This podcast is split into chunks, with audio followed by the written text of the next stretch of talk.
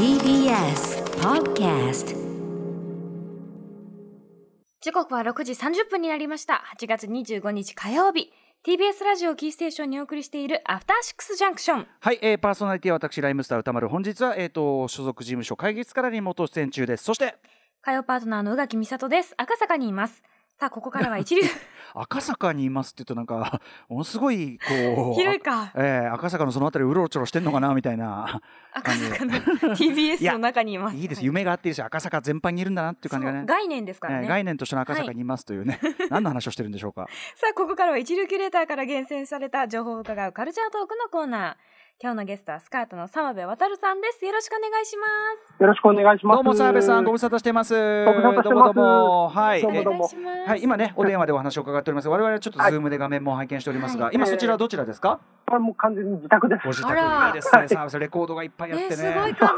澤部さんのご自宅という感じがあって素敵。ちなみに、ええあのこの前のちょっと前の時間にあの宇垣さんがご自身の飼い犬の話をされてたんですが、えそれに対応して僕のライムスターマネージャー幼いさんがですね、えー澤部さんが、あれはご実家ですかね？なんか猫さん猫ちゃんをね抱えてる写真を。そしてその猫ちゃんが全く澤部さんに懐いていないっていう。可愛い写真ものすごいギャーっつってるのをそうめちゃくちゃ嫌そうな顔するんですよ。だからこれ並べてみるとやっぱ澤部さんの方が可愛いなっていう はいよろしくお願いしますはい、よろしくお願いします。さあ澤部さん今夜、夜はどんなお話を聞かせてくださるんでしょうか？えーおすすめの本を紹介しに来ました。よろしくお願いしますよろしくお願いします。生放送でお送りしているアフターシックスジャンクション。ここからはカルチャートークのコーナーです。今夜のゲストはスカートの澤部渉さん。よろしくお願いします。あよろしく。くお願いしますよろしくお願いします。さあということで澤部さんのご紹介改めて宇垣さんからお願いしますはい。はいスカートはミュージシャン澤部渉さんによるソロプロジェクト。2017年アルバム2020でメジャーデビュー。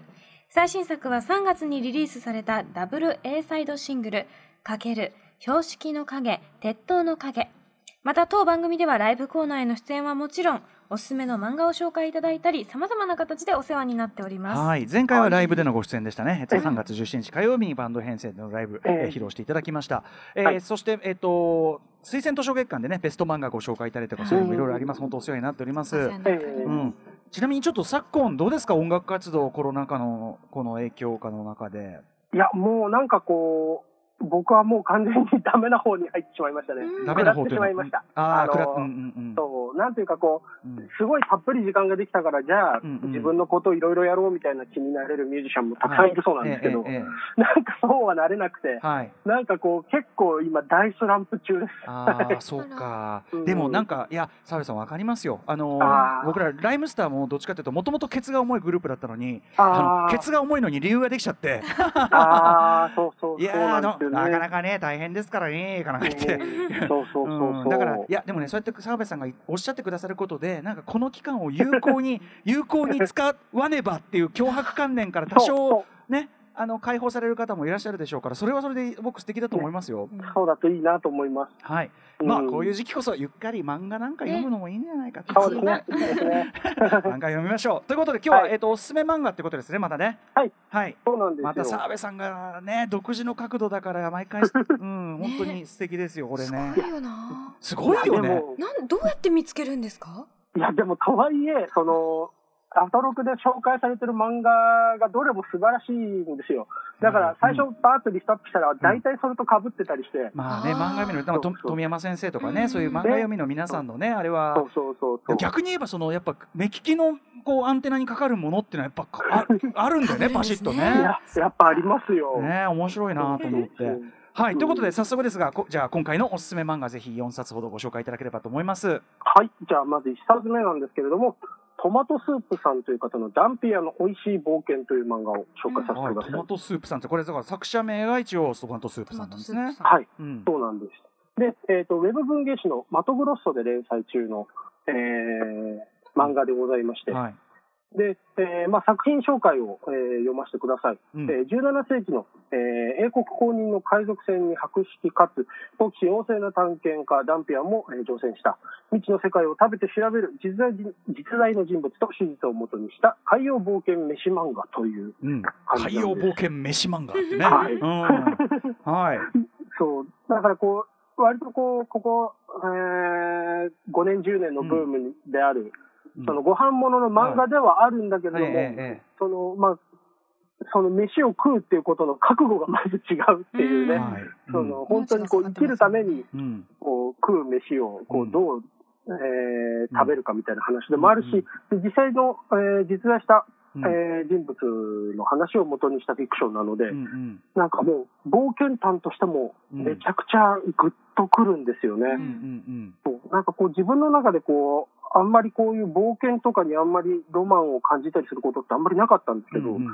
実際こうやってこう目の前で何かが起こっているっていうのを見ると、すごいやっぱワクワクしてしまうもんなんだなっていうのをね、うんうん改めて感じましたね。いやこれねまずその絵柄がすごくねいわゆるこう抽象化された可愛い絵柄じゃないですか。そうですね。にもかかわらずものすごい本格歴史ものという側面もあるしうん。あのだからすごく単純に勉強になるんですよね。そのあの、ね、あの帝国危機のそのあのなんとかなイギリスがね大英帝国がどうやってこう海洋時代っていうのでこうテリトリーを広げていったかっていうののうん。勉強にもなるし、でそこでどんなもの食って食いつないでたのかっていう。あの割にもなるしでさっきグルメものであってじゃあ例えばそのガラパゴスに上陸したら いウミガメがいっぱいいるからガラパゴスなんで、ねうん亀どうやって食うみたいな、あれとか、まあ、そういったグルメものとしての側面もありでなんかすごくこう不思議なこ唯一無二のバランスっていうか。そうなんですよね。うんで、なんかこう、いろいろ乗っけてるから、そのうるさいのかなとか思ったんだけど、そういう感じも全然ないじゃないですうんかはい。すべ、てがこう、一本道で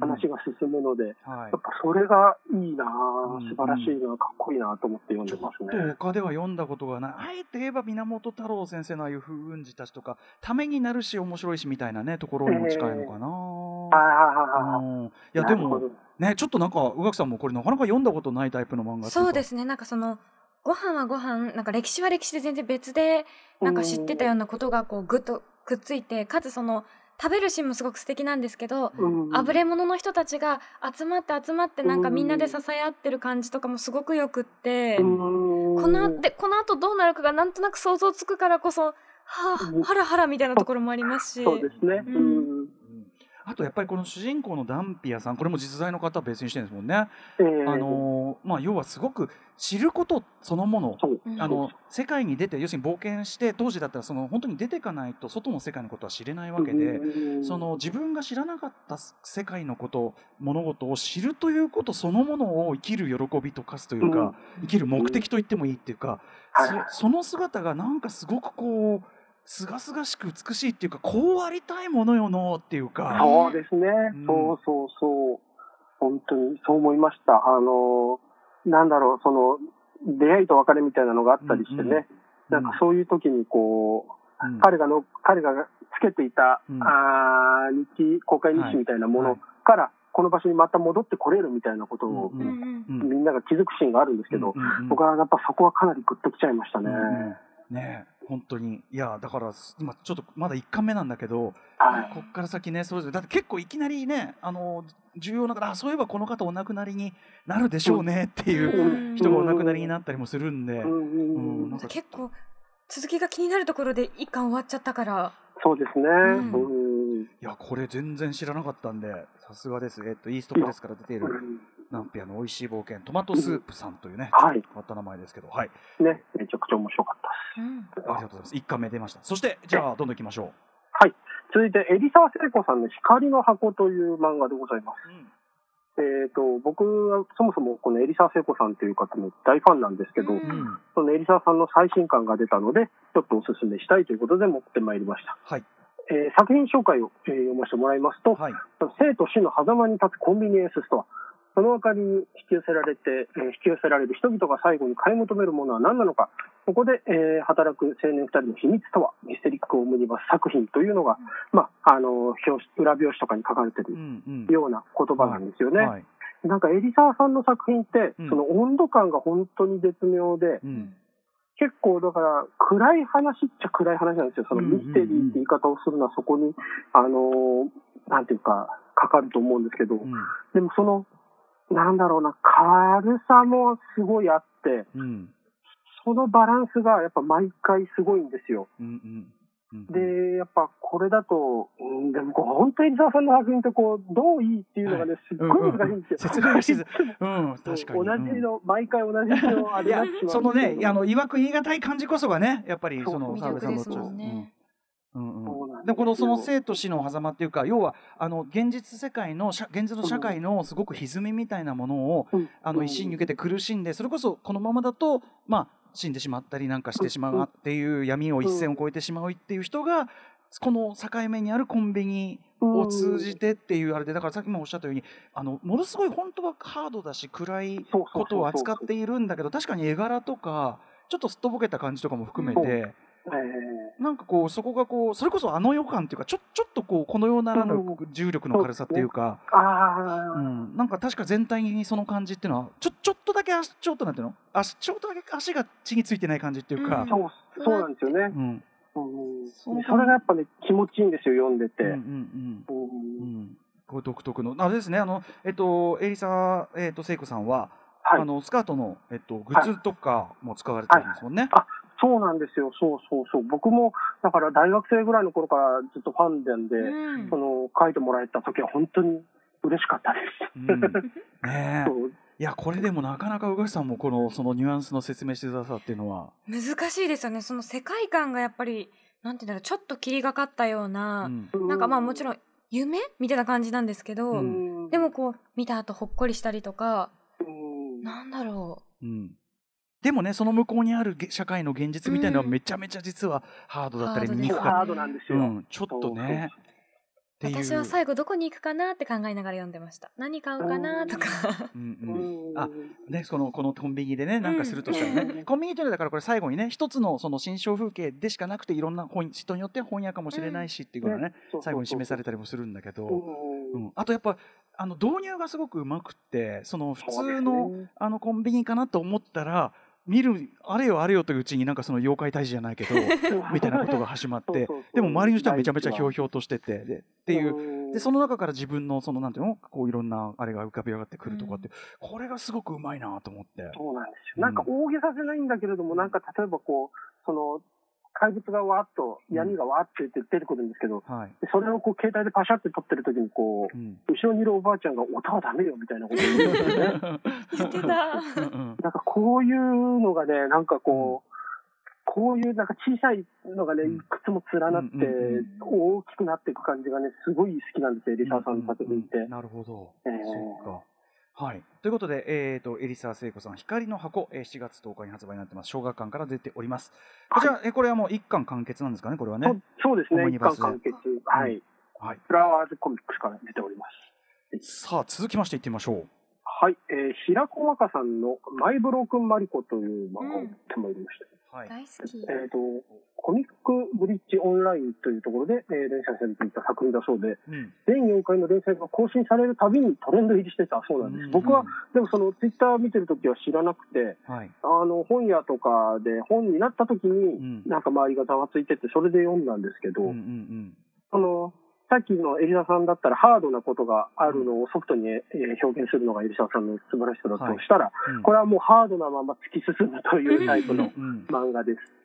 内容を紹介させてください。うんえー友達のマリコが死んだ。突然の死だった。えー柄の悪い OL シーノは彼女の死を知る、えーある行動を決意した。うん女同士の魂の結びつきを描く鮮烈なロマンシスストーリーということなんです。うんはい。だから結構そのロマンシスストーリーっていうのも間違いないと思うんですけど、うんうん僕としてはやっぱハードな漫画だと思うんですよね。うんうんでやっぱこうそのハードさみたいなものを象徴って言っていいかわかんないんですけど、えこの第1話の扉絵があるんですよねえ。うんこのここで食ってる、このシーノが食ってるラーメンの丼のうんふてぶてしさみたいなのが、僕はめちゃくちゃ好きで、へえなるほどね、うん、そこ注目してなかった。へえ ラーメンの丼のふてぶてしさ、異様うんにふてぶてしいんですよ。うんうんうん、なんかこう、なんだろう、その、と親友が死んだっていうニュースを、うん。飯を食いながら聞いてしまうんですよね。うんうんその、テレビから流れてきて。うんうんで、その途中でこう、唖然としてるシーンなんですよ。うんはいだから人間もすごい顔になってるんですけど、このね、とにかく丼がね、うんうん。なんか異様なものに見えるんですよね。確かになんか形のですそれがすごくね第一話エスケープのあれでこう驚きながらニュースもしあの麺を口から垂らしながらっていうところの下に確かにちょっとこう異様なこうなんていうのちょっとこう湾曲したような感じでか絵全体がちょっとねそういう感じであれですけど、え確かに中心にこう異物として確かに意図的に置いてる絵でかもしれないですねこれね。うんそうなんですよ。で、なんか、えっ、と、3話で牛丼食ってるシーンがあるんですけど、うんうんうんなんかそこはもうそんなにふてぶてしい皿にはなってないんですよ。皿のふてぶてしさ。そう。でもやっなんかぱ、うんなるほどな。そこはさすが。うん。なんかね、ここに僕はこの漫画に何かがあるような気がして、うん。で僕もなんかこう冷静に結構まだ見り見り切れてないっていうのが本当のところなんですけど、うんうんそのでもなんかやっぱこの、この丼のことを思いながら最後まで読むんですよ。うん。うんで、やっぱそうすると、そのうん、なんだろうな、この結局、えっと話の終わり方っていうのも、はい。やっぱこのシーノのうん。雨だけにあるものなんですよね。うん。だから僕らはあくまで部外者なんですよ。うん。なんかその感じも僕はすごい気持ちがいいんですよね。ああそうか。そうそう彼女がだからそのうんうんうんそうかなんか。普通にこうなんか物語として読んでいたら、この最後のシーンって全然バレになっちゃうんであんまり詳しく言わないんですけど、最後のシーンっていうのは、うん。あの、我々も知るべきなんじゃないかって思っちゃうかもしれないんですけど、ここはやっぱりこの話は最後の最後まで、このシーノのものだったんだって思えるっていう最高の終わり方だと僕はなるほどな。思いますね。そうかこのまあででありマリコとそのねあのこの二人の間のことであるから。そうですね。そうかそこに立ち入らないというこうところにこそうんってことか。なるほどそうな。ですね。そうか。はい宇垣さん読まれてたんですねじゃあ。大好きです、うんこれもう本当になんて言うんだろうもうずっと叫び声叫び続けてるようなうん。もう喉が枯れるまで走り続けているような作品でだからもうパワーがすごいんですけど。なんて言うんだろうな。まあその親友が死んだことを単に発するうん。彼女そのシーナ主人公のシーノの主人公のなんか壮大なお葬式、うん。そのな葬式あげるわけじゃないけど、彼女が行きたかったところに行こうとか、うん。はい。弔いでその中でなんか思い出がだんだんいいものばっかりになってくるのをあ一生懸命うんうん。いやそんなんじゃないみたいな、うんうん。クソめんどくさいやつだったよって思い出して、いい思い出になんかしてやるものかみたいな。風化させるものかって、うんうん。こうもがくシーンが私はすごく好きで、うん。あそうだよ。なってそう、うんで、うん。でもどんどん記憶がいいものにしかならないいいものしか残っていかないからこそうん。生きていかなきゃいけない。うんせめて覚えていくためにっていう感じがすごい伝わってきてだから本当私読むたびに泣いちゃうんですよね。すっごい好きです。うんうんうんわかりますわかります。うん。本当唯一無二の相手お互いにお互いのことしかいない二人の話だから、うんすごい、うん。うん、シスターフッドすごい強い絆だなって思います。はい。ね、しかもその絆表現が先ほど澤部さんもおっしゃってたけど最後にそのねやっぱそのうん。立ち入らない、読者さえも立ち入らないっていう、この一必要がない。すごいですよねそのその子で一線をこう止められるってざねこともすごいし、うんうんねはい、えー、っとですね、えー、っとなんだっけ、えー、っとマイブロー君マリコ、ははいい、平子若さんの作品でございます。角川から出ております。はいそしてじゃあもう一冊いきましょうか。はい。じゃあ最後はですね、えー、ハイダ高校さんという方のスインギンドラゴンタイガーブギという漫画です。はい。はい、えーこちらはですね、えー作品紹介をしますと、えー昭和26年、米軍占領下の日本、えー福井から姉の敵、えー小田島達治を探すために上京した少女トラ。そこで彼女が出会ったのはジャズだった。戦後日本を歌声で駆け抜けた少女の swinging growing up story 開幕というのがね、うんうんえー単行本の裏に書いてある、えーあらすじ書きでございます。はい。うんでこのハイダー高校さんという方は多分初めての単行本なんですけど、うんそのえー、と単行本も8月20日に出たばっかりで、うん。で、このアトロクに推薦うん。するかどうかっていうのも分かんないような時に、うんうんでももうこれ絶対間違いないってなんか分かるじゃないですか。うんうん間違いないから、ちょっとこれは、あの、もう、まだ読めてないんだけれど、候補に入れてこうと。いうお話をしたんですけど、やっぱり最高でした。うんうん。とにかくね、あの、その、今、あらすじは今言ったような通りなんですけど、これも結構重めの話なんですよね。うんうんでもこの少女のトラが、の表情がとにかくいいんですよ。うんうんもう本当に、あのーなんというか、うんいろんな表情があって、うんなんかそれがね、すごい、えーこの小田島達治の仏頂面とね、うんいい対比になってて、うんうんいめちゃくちゃテンポよく読めちゃうんですよ。あと本当にこれは割とこう音が聞こえてくる漫画っていうか。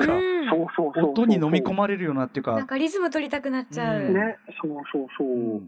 うんだから本当に音楽そのものの喜びみたいなもちろんその戦後復興の時のねあのなんていうかな、うん歴史的なことも描いてはいるんだけど、うんなんかその音楽のただ中の高揚感というかそうですね。ねそうそうそうそう。それがすごくこう本当に感覚的にこう入ってくるっていうか、うんそれもすごかったですしね。めちゃくちゃ楽しいんですよ。うん出てくる曲のなんかプレイリスト公開中ってあって本当に猛然と聞きたくなる。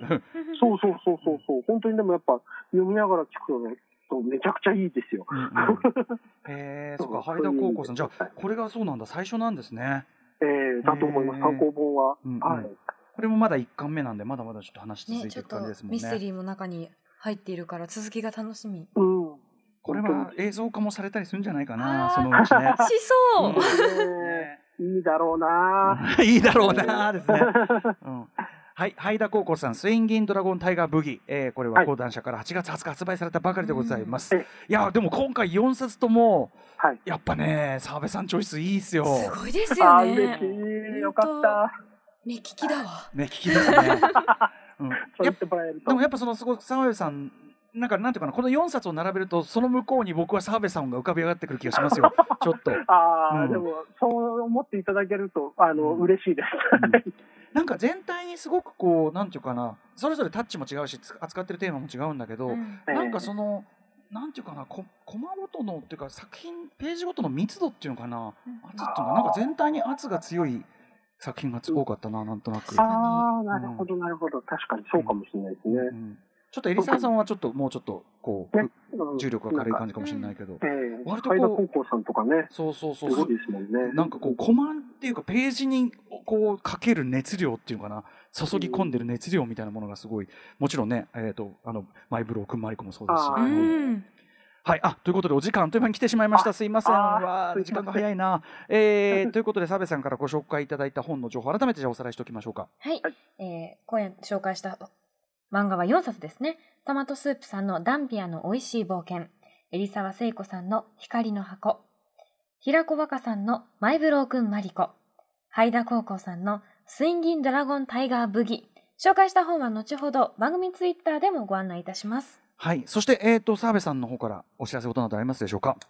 えっと9月の5日の土曜日にですね、うんえー我々スカート10周年記念公演というのがありまして、あの前に3月に出た時に4月にライブがあるなんて言ったんですけど、はいやっぱそれは中止になっうん延期になってしまって、ええでまあ、それを一応、えー昼、夜の2回公演に分けて座席を広く取ってなるほど開催するという、今のところは予定でございます。なるほど。はい、はいえー9月5日土曜日、えっ、と日本橋三井ホールでということで、ええはい。まあでもねこういう形でもちょっとねやってなんなんかいろいろ模索していかないとこっちもね。そうですね、本当やれることは、やれそうなことは全部やれるようにやんないともうダメだなと思って。うんうんうんはい、少しずつでもねちょっとまあ動き出す、まあ、でもファンはとても嬉しいと思いますねこれはね。